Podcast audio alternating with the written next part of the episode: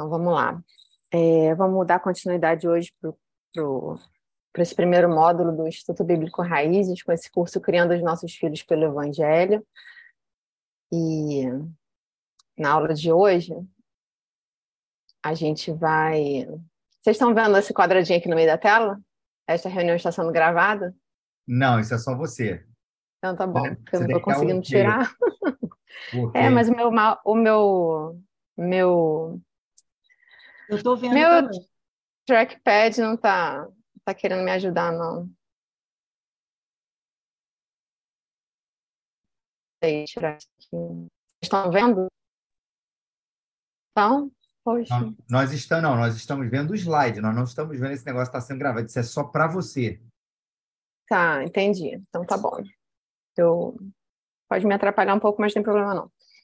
Vamos lá, então. Hoje é a nossa terceira aula e a gente vai continuar aqui. Vamos falar de quatro capítulos hoje.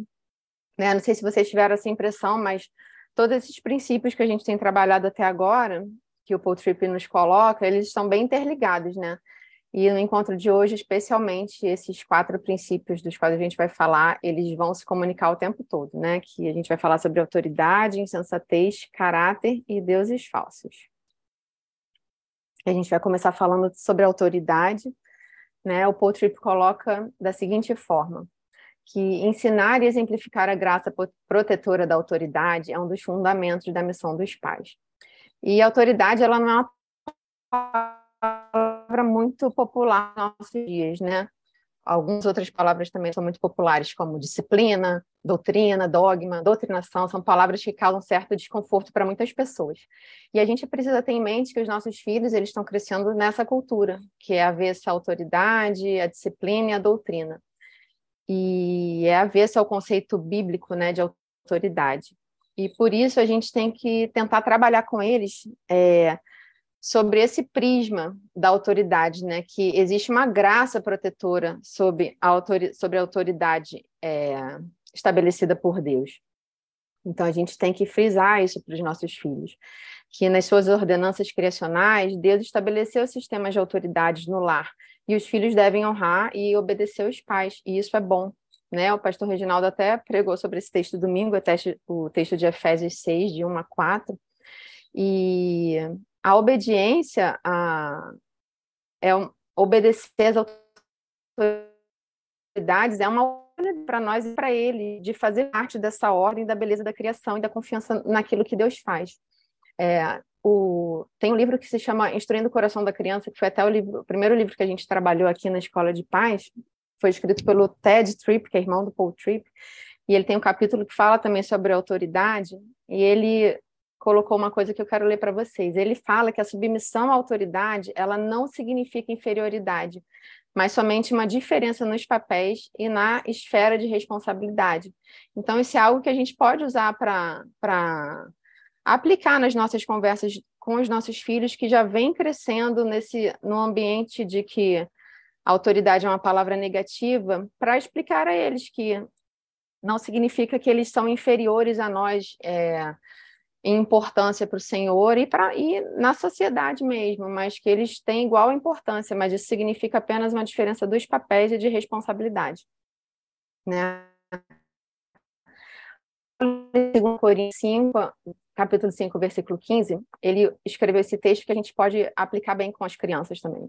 Ele diz assim: E ele, Jesus, morreu por todos, para aqueles que vivem já não vivam mais para si mesmos, mas para aquele que por eles morreu e ressuscitou. Então, a gente pode mostrar para os nossos filhos nesse versículo que eles não precisam mais serem escravos desse controle que eles tanto desejam ter, né? Dessa, eles, eles podem é, abrir mão desse desejo, dessa ânsia de não se submeterem às autoridades, mesmo que sejam autoridades dos pais, porque isso já é algo que vem vem do coração humano, né? Da gente não se submeter às autoridades dadas por Deus. E a gente precisa entender que isso é uma batalha do coração de todas as pessoas, especialmente deles que ainda estão aprendendo a ter discernimento, ainda estão amadurecendo, né? E a gente precisa mostrar isso para eles, que, que foi o desejo de nos ao, ao governar até hoje. Daqueles ah, que não creem em Jesus. E vai ser assim até o dia em que. Oi. Volta, Oi. o nosso desejo de se autogovernar, porque a, sua, a conexão ficou, ficou instável. Tá. Volta o nosso tá desejo me, tá me ouvindo? Sim. Tá. Então tá. Então a gente precisa deve mostrar para os nossos filhos que esse desejo que a gente tem de nos autogovernar foi o que separou o homem de Deus no Éden, né? E separa até hoje aqueles que não se submetem, que não se rendem ao amor de Deus. E vai ser assim até o dia que eles depositarem a confiança deles na vida e na obra de Jesus e entregar o governo da vida deles para ele, para Jesus.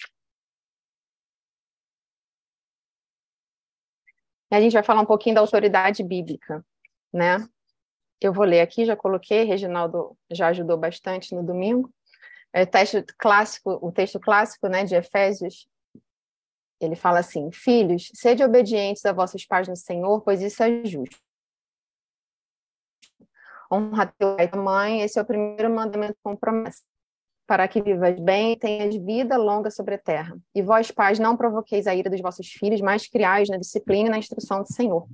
Então, para a gente exercer uma autoridade bíblica, né, com exemplo de Jesus, a gente não pode agir de forma autônoma e independente. A gente falou até um pouco disso no, em uma das duas primeiras aulas, não lembro qual, né? E a maneira como a gente vai lidar com os nossos filhos, exercer a autoridade que nos foi dada por Deus, ela mostra muito sobre como está o nosso coração. Né? E para a gente ser fiel a Deus, a gente precisa estar num relacionamento de submissão e total confiança nos propósitos que Deus tem para nós como pais.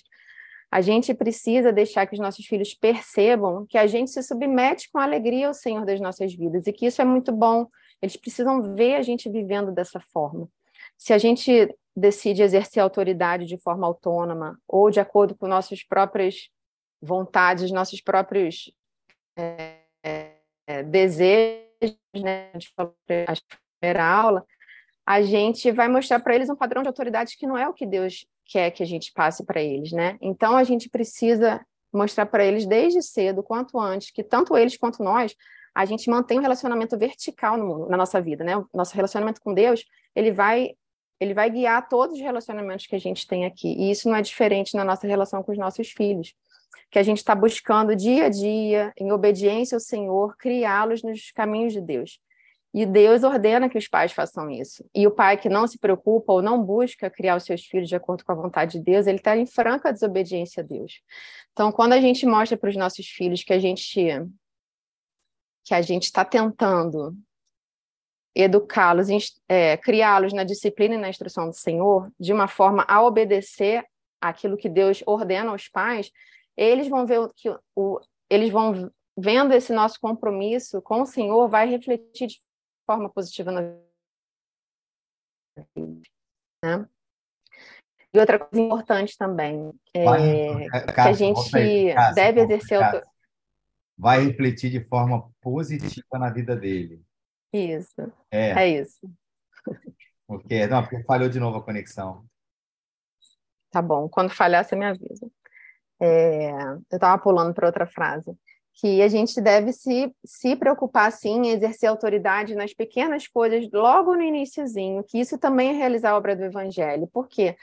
É, não estou falando aqui de atrapalhar o desenvolvimento de autonomia dos nossos filhos, é, isso é, é outra coisa, né? A gente está falando aqui é sobre ensinar os nossos. É, exercer autoridade nas coisas pequenas do dia a dia para mostrar para eles que. para não deixar eles terem como se fosse assim, abrir um apetite deles para serem tomadores de decisões independente da vontade de Deus, independente de um relacionamento com Deus, como aconteceu com Adão e Eva. Eles decidiram o que era melhor para eles, independente da vontade de Deus. É, se distanciaram de Deus e resolveram decidir as coisas pela própria, pelo próprio coração deles. Então, a gente precisa ensiná-los para que eles não tenham uma noção errônea né, sobre o que é liberdade. Porque liberdade não é fazer tudo o que eles desejam, não é fazer tudo o que a gente deseja fazer. Liberdade é conhecer e amar a Deus, é viver com alegria e sujeito à vontade do Senhor, né? E a nossa, a nossa cultura, a nossa sociedade ensina o oposto, né? A gente realmente está na, na, na contra, cultura. E nos estudos, na leitura da palavra com eles, tem muitos textos que falam sobre sobre as bênçãos espirituais sobre as bênçãos de você obedecer, não como ah, você faz isso para ganhar alguma coisa, não, mas que existe a semeadura e a colheita, que é bom, que é bom obedecer ao Senhor. Eles, e eles vejam isso na nossa vida, isso sirva de exemplo para eles. Né? Outra coisa também que é bem prático, a gente pode fazer isso com eles, é ajudar eles a se autoavaliarem, né? No te o texto de Provérbios 9, de 7 a 9, ele pode ser aplicado de forma bem práticazinha mesmo no dia a dia, nas demandas que a gente tem, quando eles ou desobedecem, assim, é, descaradamente, ou eles reagem de uma forma bem negativa à instrução que a gente possa estar dando, ou à correção, à repreensão que a gente esteja fazendo com eles. O texto diz assim: quem corrige o zombador traz sobre si um insulto. Quem repreende o ímpio mancha o próprio nome. Desculpa.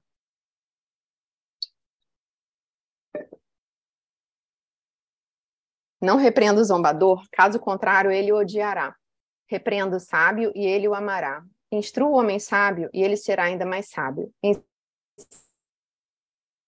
Justo e ele aumentará o seu saber.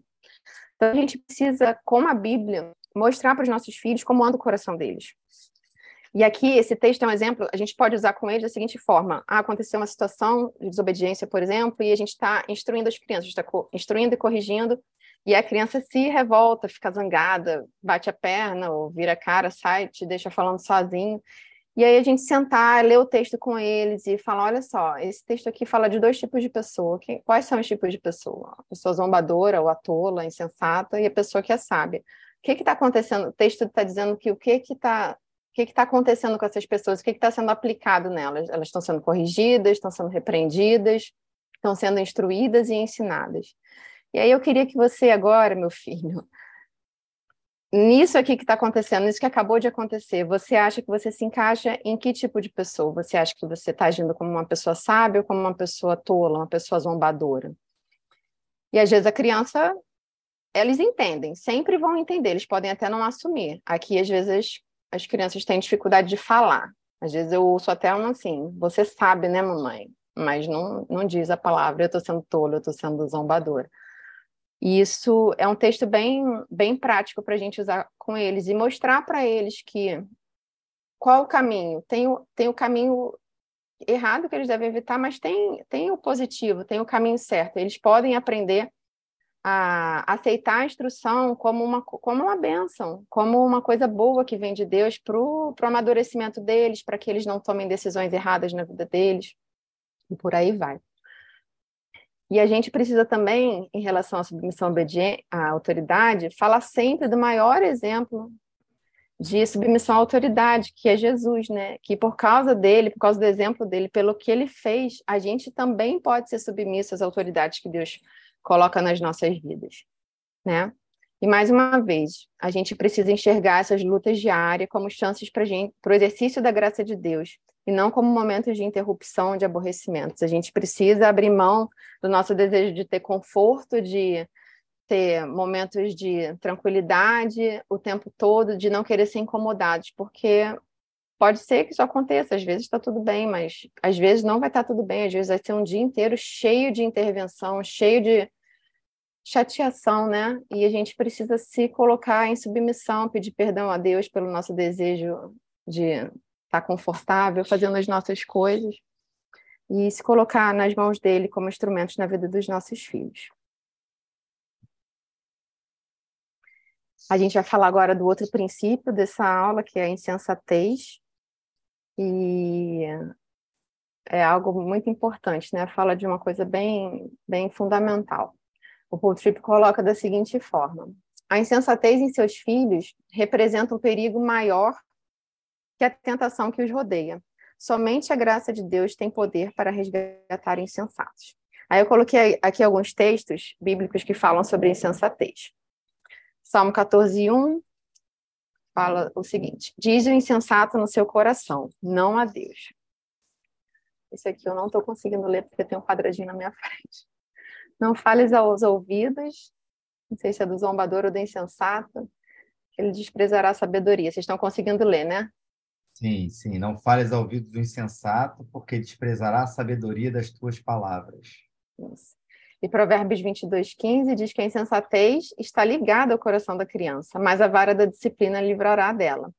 Aí vocês viram que eu sublinhei a palavra coração, né, nesses versículos que tem o coração. É, o que, que a Bíblia né, fala sobre insensatez? Ah, como diz o Salmo 14, 1, o insensato diz no seu coração que não há Deus. Então, então, se Deus não existe, eu sou autônomo, eu faço as minhas próprias regras, né?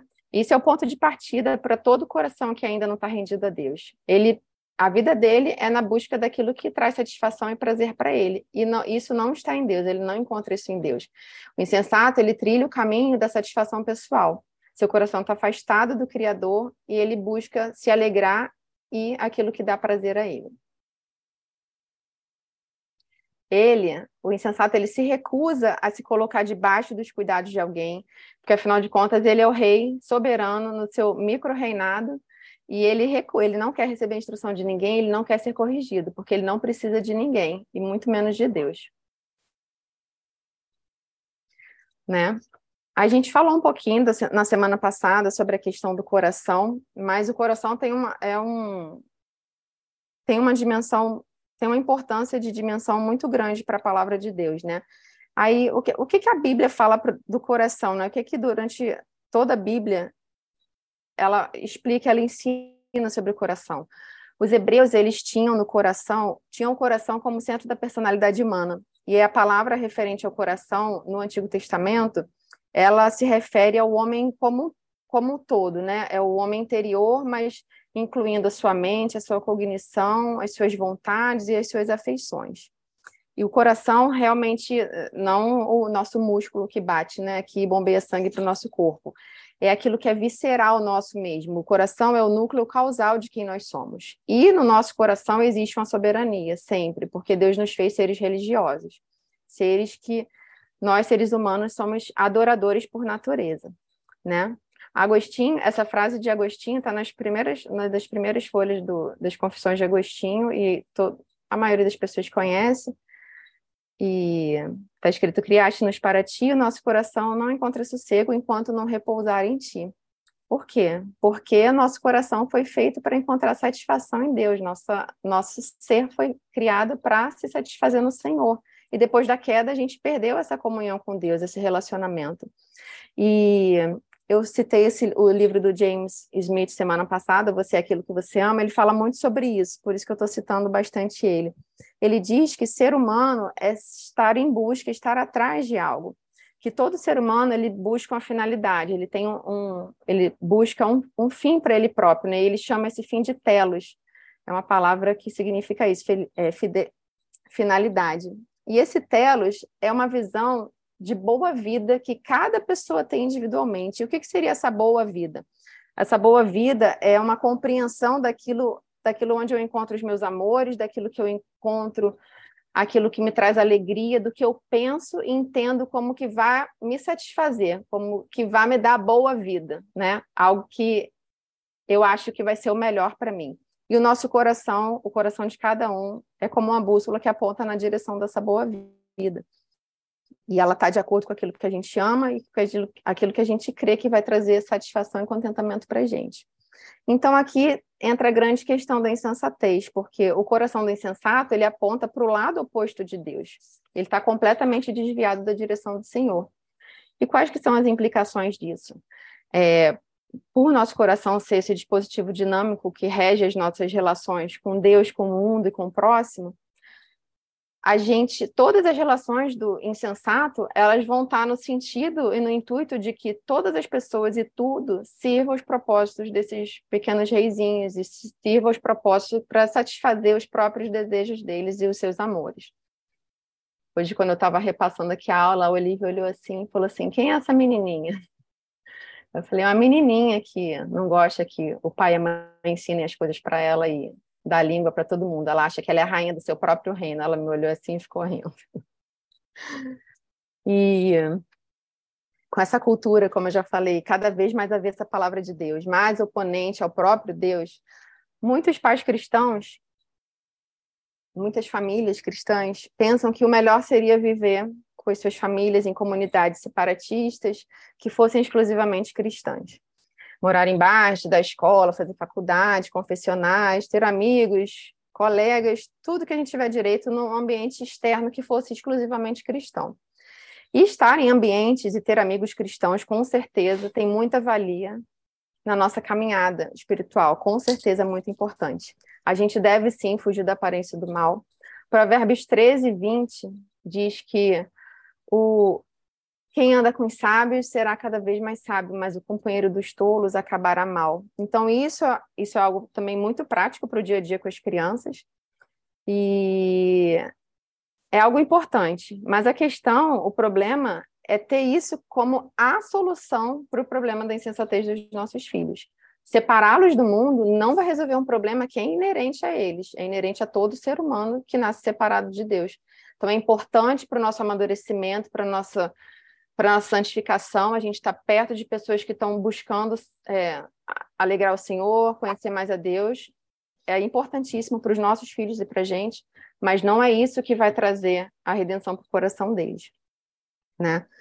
E a gente precisa estar atentos, como eu já falei, ao que eles veem, ao que chega até eles. A gente precisa estar atento com quem eles estão andando. A gente precisa ser sábios por eles, porque eles ainda não têm discernimento para processar muita coisa que aparece, que chega mesmo pela televisão, pelos amigos, pela internet, enfim, por todos os meios hoje em dia. Sempre tendo a compreensão de que isso faz parte do processo, mas isso não tem a capacidade de transformar o coração dos nossos filhos quê? Porque eles precisam ser resgatados de algo que está dentro deles, né? Por isso que essas comunidades separatistas, por si só, são uma falsa esperança. O Salmo 139, ele diz que a gente é incapaz de se conhecer. E a gente precisa que o Senhor mostre os caminhos maus dos nossos corações. E a gente precisa mostrar isso para os nossos filhos. A gente precisa ajudá-los a entender que eles precisam de Deus. E aí eu coloquei aqui um link, depois quando eu compartilhar o PDF com vocês, se vocês quiserem é, ler. O James Smith, ele escreveu um artigo que se chama Opção Beneditina ou Chamado Agostiniano, e ele fala muito sobre isso. E aí eu tirei umas frasezinhas aqui para ler um pouquinho para vocês. É, o Smith, ele nesse artigo, ele faz uma comparação entre as pessoas que escolhem viver de uma maneira separatista do resto do mundo, mas de uma forma assim bem, bem, como é que eu posso dizer, rígida mesmo, né? comparando com os monastérios né, da Idade Média, e com o, chama, com o que Agostinho chama os cristãos a viver. Agostinho nos admoesta a permanecer na mistura das coisas de uma forma estável no nosso chamado, nesse período de tempo que a gente vive, entre a cruz e o reino vindouro. Agostinho nos chama para nos centralizarmos nas práticas vivificantes do corpo de Cristo, mas de lá inclinando-nos corajosamente e esperançosamente ao mundo por causa de nossos vizinhos. Então, nós temos um papel evangelístico também. A gente não pode se isolar e viver juntos desde agora. O céu não é aqui ainda. Novos céus e nova terra não são aqui ainda. Então, a gente tem o nosso papel. Como estamos em missão com os nossos filhos, a gente está em missão com, com, com os relacionamentos, com as relações que Deus nos deu. Então, a gente precisa se, for, se fortalecer, se santificar e estar tá no mundo sem se, sem se contaminar. Jesus dá esse exemplo também. Ele estava no meio de publicanos e pecadores, dos fariseus hipócritas, e ele seguiu, seguiu em frente em obediência, né? Então, o que, que a gente pode fazer para poder ajudar os nossos filhos? Já falei, estar presente, filtrar o que chega até eles, lembrando que não há esperança redentiva nisso. É importante, mas não vai ser, não é o que vai trazer redenção para os nossos filhos. A gente deve usar cada momento de disciplina para demonstrar, para exortar os nossos filhos e ajudá-los a examinar os seus corações. A gente não deve lançar mão daquelas ferramentas que a gente usou, falou na outra aula, de ameaça, culpa, gerar vergonha neles. A gente precisa, com mansidão, sabedoria, tentar fazer com que eles examinem seu próprio coração e que eles possam reconhecer seus pecados e se arrepender e confessarem seus pecados. Gente, eu falo assim como se fosse uma coisa muito, muito simples, né? Não é um processo, mas é a direção, né? É nessa direção que a gente está que a gente está trabalhando. Isso aqui é muito importante, porque a única esperança para o insensato, para o coração insensato, é o Deus que ele rejeita. E nós somos chamados para representar esse Deus na vida dos nossos filhos, com autoridade e com a graça de Jesus. Então, a única esperança para eles, para o insensato, é o Deus que ele rejeita. E, como eu já falei, também levar os nossos filhos ao se autoconhecerem pela sondagem de seus corações com a palavra de Deus, porque o Espírito Santo usa a palavra de Deus que foi semeada no coração deles para trazer convencimento do pecado, para ensinar e gerar arrependimento. Tá bem?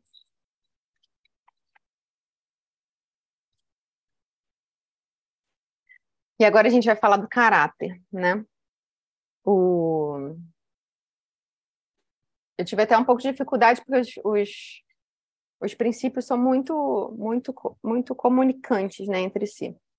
O Paul Tripp coloca da seguinte forma: nem todo erro de seus filhos indica uma rebelião à autoridade.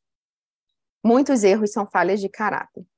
Então a gente falou assim sobre a importância dos nossos filhos entenderem a obediência aos pais como algo que é bom para eles, que é uma benção, como é bom se colocar debaixo da autoridade de Deus através da submissão aos pais. Mas, além de enfatizar essa beleza da submissão à autoridade, a gente também precisa ensinar para eles sobre o desenvolvimento do caráter, porque são duas coisas diferentes. Nem sempre um filho que diz que obedece a tudo vai ter atitude, vai ter sempre atitudes, posso dizer, moralmente corretas. Quando eu falo moralmente, não é de uma forma hipócrita, é uma forma baseada na palavra de Deus, né? Porque existem filhos que não necessariamente vão descumprir ordens ou vão é, quebrar, entre aspas, né, quebrar regras, mas no seu dia a dia, no seu agir, no seu, no seu viver, eles vão estar tá demonstrando que eles não amam a Deus acima de todas as coisas e nem ao próximo como eles mesmos, né? O Paul Tripp, ele até colocou o exemplo de uma menina que no diálogo dela lá com a mãe dela, ela não tinha objetivamente descumprido nenhum combinado, nenhuma ordem que os pais dela tivessem estabelecido com ela, ela não tinha transgredido de nenhuma lei, mas ela estava agindo, estava vivendo sem o mínimo valor moral, sem o mínimo senso moral. Isso tá isso tá, isso tá, isso anda junto com a submissão à autoridade, mas não significa a mesma coisa. Então, ter filhos obedientes não significa que os nossos filhos são moralmente capazes ou eles têm essa essa essa questão de de amar a Deus e ao próximo como eles mesmos, expressa nas atitudes deles, né? E a Bíblia ela mostra que existe uma relação intrínseca entre o caráter, a moralidade e a adoração. Aí eu, eu até mandei para vocês o texto de Romanos, o capítulo 1, do 18 ao 25.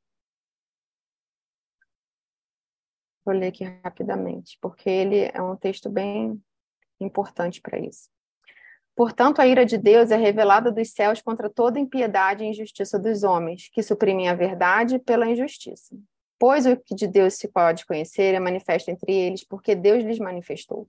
Pois desde a criação do mundo, seus atributos, os atributos invisíveis de Deus, seu eterno poder e sua natureza divina têm sido vistos claramente, sendo compreendidos por meio das coisas criadas, de forma que tais homens são indesculpáveis, porque tendo conhecido a Deus, não glorificaram como Deus, nem lhe renderam graças. Mas os seus pensamentos tornaram-se fúteis e o coração insensato deles obscureceu-se. Dizendo-se sábios, tornaram-se loucos e trocaram a glória do Deus imortal por imagens feitas segundo a semelhança do homem mortal, bem como de pássaros, quadrúpedes e répteis. Por isso, Deus os entregou à impureza sexual, segundo os desejos pecaminosos do seu coração, para a degradação do seu corpo entre si trocaram a verdade de Deus pela mentira e adoraram e serviram a coisas e, se, e seres criados em lugar do Criador que é bendito para sempre. Amém. Tá, eu vou ler a segunda parte também que fala da, dos desvios de caráter. Além do mais, visto que desprezaram o conhecimento de Deus, ele os entregou a, um, a uma disposição mental reprovável para praticarem o que não deviam Tornaram-se cheios de toda sorte de injustiça, maldade, ganância e depravação. Estão cheios de inveja, homicídio, rivalidades, engano e malícia. São bisbilhoteiros, caluniadores, inimigos de Deus, insolentes, arrogantes e presunçosos. Inventam maneiras de praticar o mal, desobedecem a seus pais, são insensatos, desleais, sem amor pela família, implacáveis. embora conheçam o justo decreto de Deus que as pessoas que praticam tais coisas merecem a morte, não continuam a praticá-las, mas também aprovam aqueles que a praticam. Então, é, esse texto é bem importante. A gente aprende aqui que as faltas morais, os muitos comportamentos que a gente vê de errado, a imoralidade presente em cada pessoa, ela está totalmente relacionada a uma questão de adoração.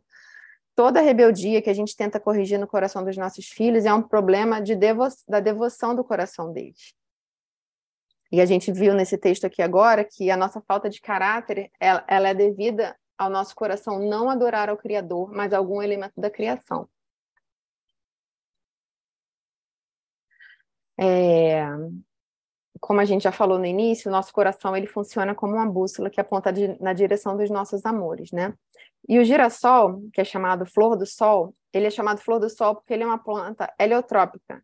Ele gira o caule na, e posiciona a flor na direção que o sol está. Então, o sol dá a direção para o girassol. E nós somos seres teotrópicos. Deus é a direção da nossa vida.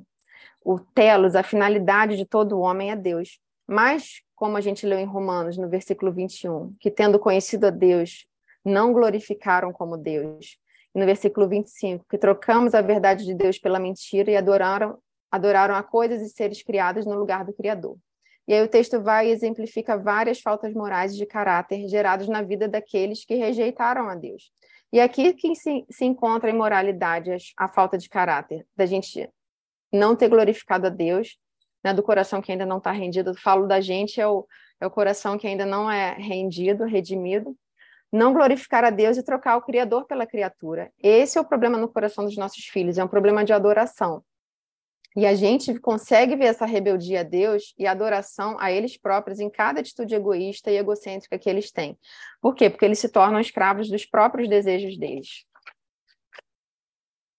O Paul Tripp também colocou uma listagem de. Ele fez uma, uma listagem descritiva de vários problemas de caráter que a gente pode encontrar nos nossos filhos. É muito legal a gente olhar, ler, ler com calma. E a gente vai ver aquilo tudo presente em nós mesmos e no coração dos nossos filhos. Porque mesmo rendidos ao Senhor, a gente ainda luta com a questão da idolatria. E a gente precisa lembrar que o nosso coração é um campo de batalha né? A gente está em constante batalha. Nosso o coração dos nossos filhos ele está numa guerra constante, né? Eu acho que aqui a maioria de vocês já devem ter visto as Crônicas de Nárnia ou lido, né? Eu botei essas três fotinhas aqui. Não sei se vocês não são familiarizados. Eu tô, vou falar de dois personagens rapidamente. Essas duas primeiras fotinhas de cima tem o Edmundo, é no primeiro filme, no segundo livro. E na fotinha de baixo é, fala sobre o personagem Eustáquio, que virou um dragão em determinado momento do filme, né? Esses dois meninos, o Edmundo e o Eustáquio, eles, antes de encontrarem com Aslan, que no filme representa Jesus, eles viviam totalmente para eles próprios, eles desconsideravam sua família, eles não amavam a família deles, eles se amavam muito acima de tudo, e eles estavam seguindo a vida deles, assim, obstinadamente na direção dos seus próprios desejos, dos seus amores, daquilo que eles pensavam ser a boa vida para eles. Edmundo queria ser rei, ele queria sobressair é, sobre o seu irmão, que era mais velho, então ele queria ter alguma importância sobre o irmão dele, ele queria ter o papel dele de destaque. E o Eustáquio, ele era um primo desses primeiros personagens que era maltratava os primos que eram órfãos, foram passar um tempo na casa deles, dele, ele maltratava, ficava sendo egoísta o tempo inteiro com eles. E todo o coração antes de encontrar com o Senhor, ele é assim, ele vai na direção daquilo que ele quer, daquilo que ele deseja. E normalmente a gente deseja o nosso bem, a nossa satisfação. O Edmundo e o Eustáquio, eles amaram muito mais a eles próprios do que a Deus e do que ao próximo. Até que Jesus, até que Aslan vai ao encontro deles, né? E aí eles são transformados, e o coração deles passa a apontar na direção correta, a direção para qual ele foi criado, né, para apontar, que é para o Senhor. Então a gente não pode deixar de ter isso em mente, que o coração dos nossos filhos é um campo de batalha e a gente pode ajudar eles nessa questão aqui, a gente pode nessa percepção ajudar os nossos filhos. Como que a gente pode ajudar eles? A gente precisa pastorear o coração deles. e ajudar eles a entenderem que quem está no comando do coração dele, que tem alguém no comando do coração deles, que no coração deles existe uma esperança e uma confiança, mas que não está em Deus, está em outra coisa qualquer da criação, mas não está no Senhor. E fazê-los com amor, com sabedoria, com graça, enxergar que eles têm servido aquilo que traz alegria para eles, eles têm criado falsos deuses para eles que dão alegrias temporárias, que eles desejam ser servidos, eles estão muitas vezes no lugar de Deus no coraçãozinho deles, né? E a gente vê isso no dia a dia, a gente pode conversar com eles. Quando eles se recusam a fazer as coisas simples em casa, arrumar a bagunça que fizeram, não deixar roupa no chão, estudar na hora que precisa estudar, ajudar em casa nas coisas que precisam ser feitas. Nesse momento, quando eles se recusam a fazer o mínimo que para ajudar a, a ver uma convivência saudável e boa numa família, que é uma equipe, né? Eu sempre falo isso aqui em casa, a gente é uma equipe. Então, quando um está perdendo, está todo mundo perdendo.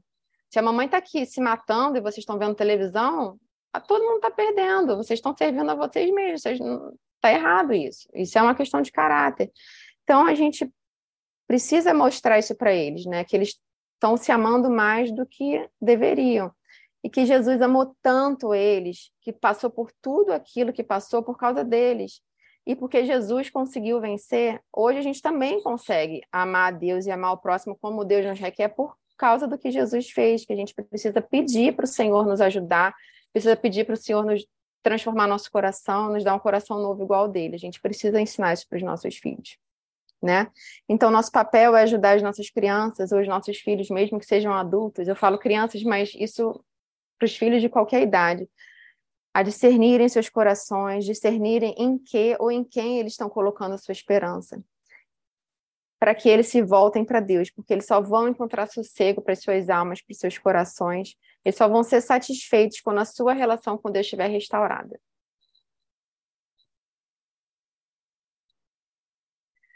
E lembrar que toda exposição do coração é um momento de mani pode ser usado como momento da manifestação da graça de Deus. É, Deus ele está revelando para gente, isso é um presente que Deus nos dá. Ele nesses momentos de, de revelação, de exposição do coração, de revelação do pecado, Deus está revelando para a gente o que, o que os nossos filhos ainda não entendem, não compreendem, para que a gente mostre para eles leia a Bíblia com eles, para que a gente os instrua, os ensine, os corrija, para que o Espírito, para que o Espírito Santo possa trabalhar no, no coraçãozinho deles a convicção. A gente lembra que a gente é instrumento, e a obra quem faz é o Espírito Santo. Né? E quando eles estiverem reticentes, quando eles estiverem rejeitando a instrução, a gente deve lembrá-los que Deus ama tanto eles, que colocou eles numa família onde eles têm pais que podem ensinar essas verdades eternas para eles de Deus, desde, desde a cidade, e que dessa forma eles têm oportunidade desde cedo de olhar para Jesus e como isso pode poupá-los de fazerem escolhas ruins, insensatas, que vão trazer sofrimento para eles e trazer sofrimento para quem estiver perto deles também. Então, no nosso dia a dia, Deus vai usar as circunstâncias do nosso relacionamento, dos relacionamentos deles, das responsabilidades que eles têm, das tentações que eles vivem e vão viver, para mostrar o que está acontecendo no coração deles, desses adoradorzinhos que foram confiados ao nosso cuidado, né? E a gente pode fazer disso uma oração, pedir para o Senhor nos, nos ajudar a enxergar nessas oportunidades que Ele nos dá, como que a gente pode ajudar os nossos filhos a perceberem a quem eles têm servido, o que está no lugar de Deus no coração deles.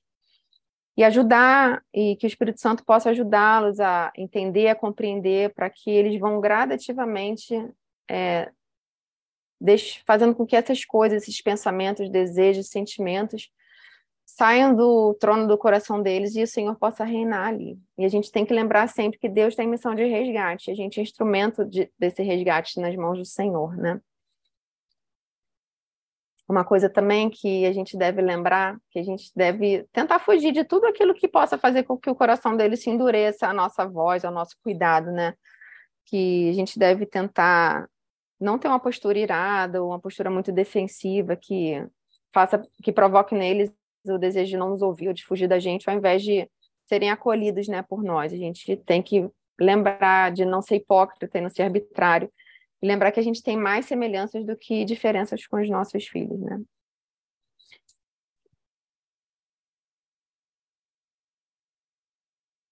E aí a gente vai falar agora sobre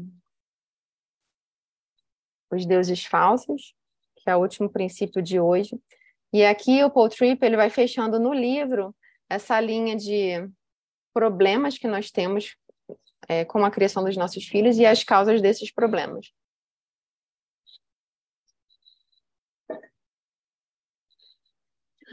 E aí a gente vai fazer essa relação entre caráter, adoração e idolatria e deuses falsos, né?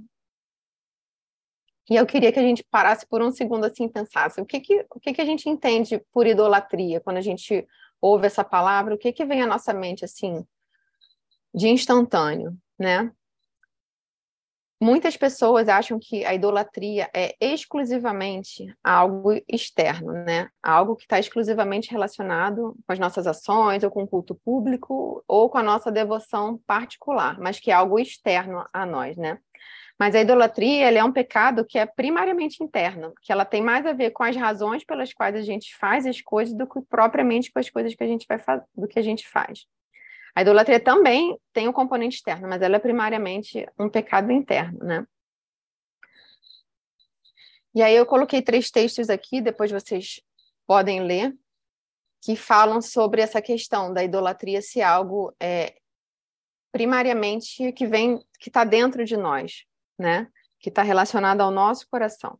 Porque a Bíblia ela apresenta a idolatria como um, como um pecado no qual está a raiz de todos os outros pecados.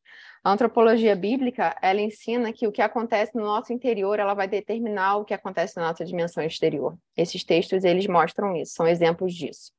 Né? E a idolatria é um pecado comum a todos os seres humanos, tanto aos cristãos quanto aos não cristãos. Por quê? Porque mesmo para o verdadeiro cristão, nós não estamos mais sob o domínio do pecado, mas a gente ainda luta contra as forças do pecado. A gente já é liberto da escravidão do pecado, mas a gente não está livre dessa influência. Então, a idolatria, a gente não se engane que a idolatria é um risco real e muito presente no povo de Deus, não só para os que não são cristãos.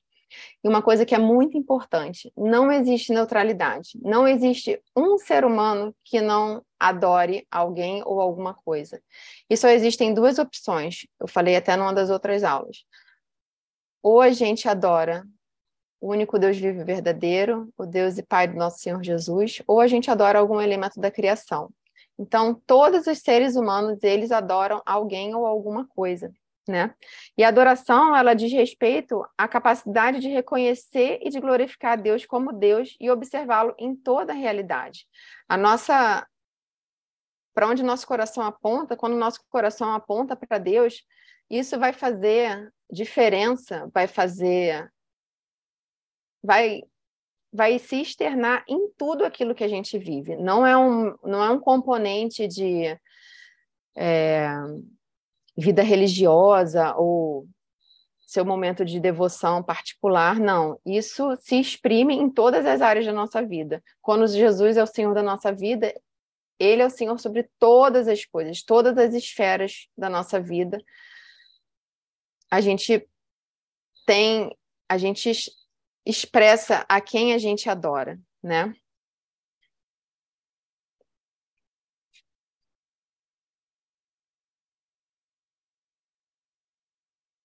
E com os nossos filhos não é diferente, né?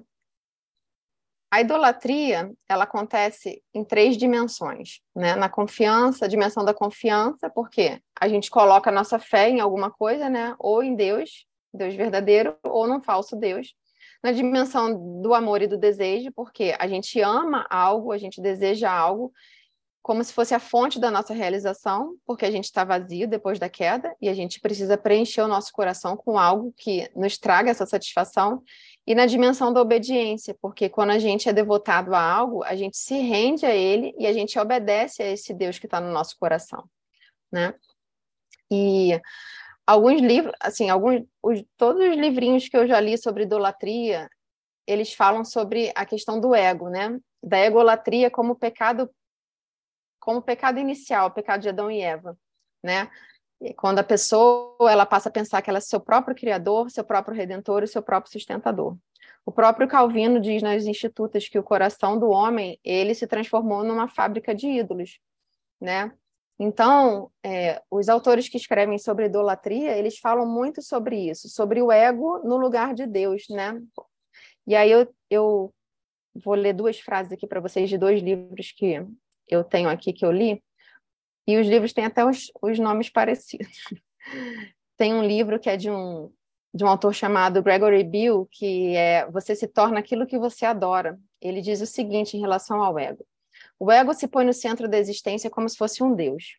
O sentido supremo se encontra na autonomia do indivíduo autodivinizado nos objetivos e limites estabelecidos pelo eu. Então, a egolatria é essa arrogância em pensar que a gente sabe o que é melhor para nós, muito mais do que Deus, e confiar em nós mesmos que somos seres criados ao invés do Criador. Então, a gente realmente se coloca no coração, a gente se coloca no lugar de Deus. Então, a gente precisa.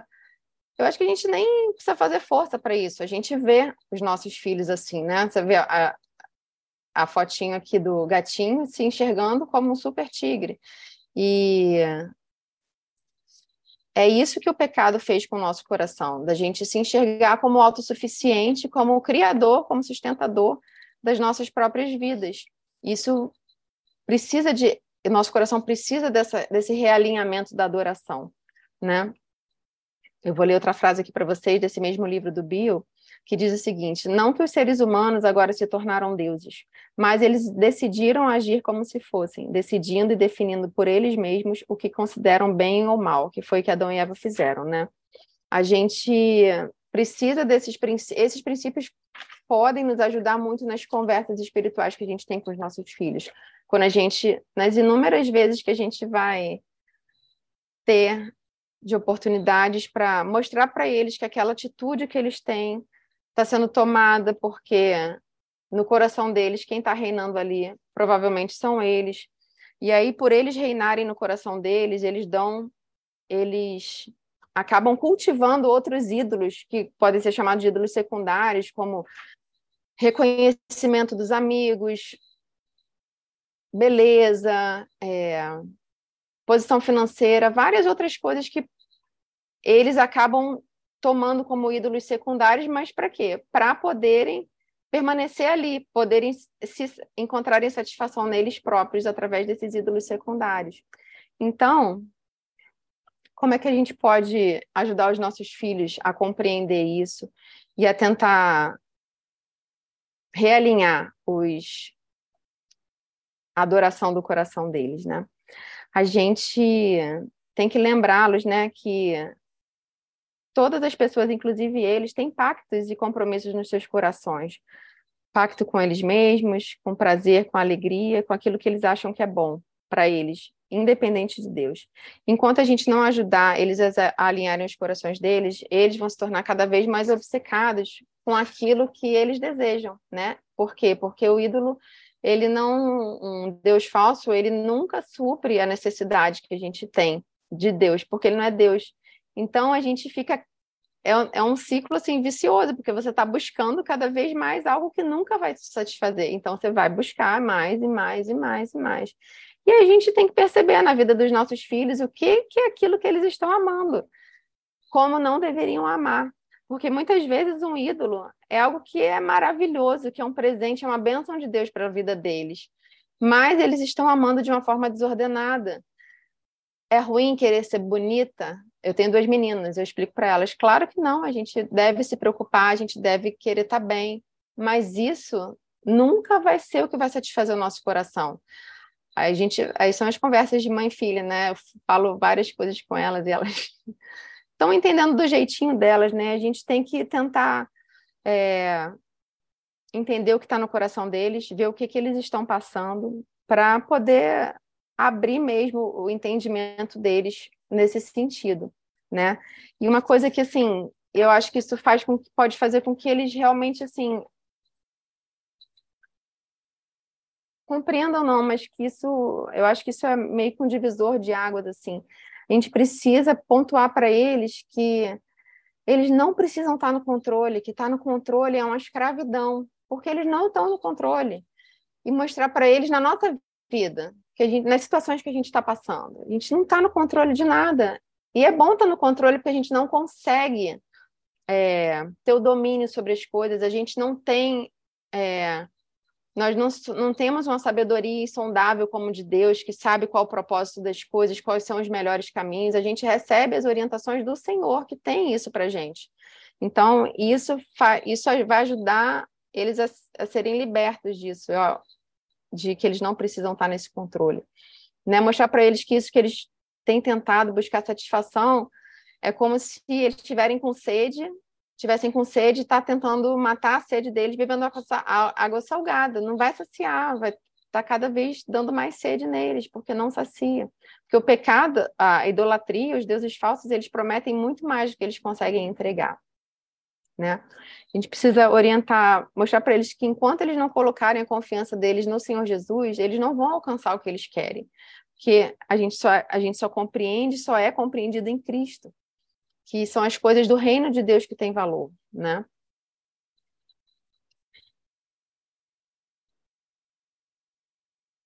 E aí, eu queria finalizar com esse texto e dizer que esse que é o nosso trabalho, né? É pastorear o coração dos nossos filhos e não sermos meros aplicadores de regras e aplicadores de sermões que só vão fechar o coração deles. E por quê? Por, fecha o coração deles essa forma de lidar, porque eles ainda estão cegos, eles ainda não compreendem, porque eles estão na escuridão e a gente precisa levar a luz de Deus ali para eles.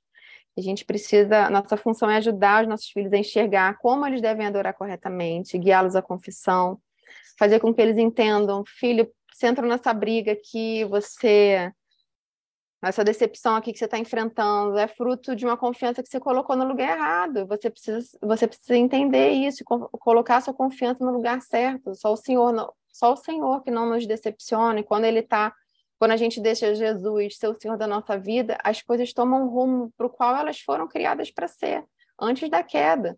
E aí entra a narrativa da criação, da queda e da redenção em todas as coisas. E aí eu vou terminar com esse texto de Isaías 42, 16 que resume bem o que a gente está falando.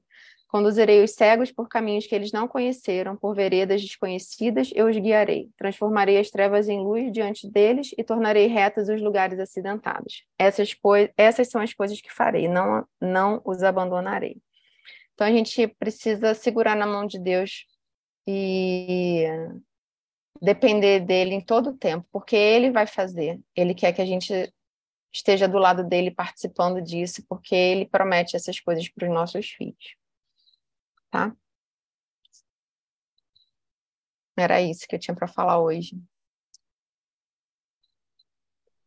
Cássia, então vou agora parar a gravação.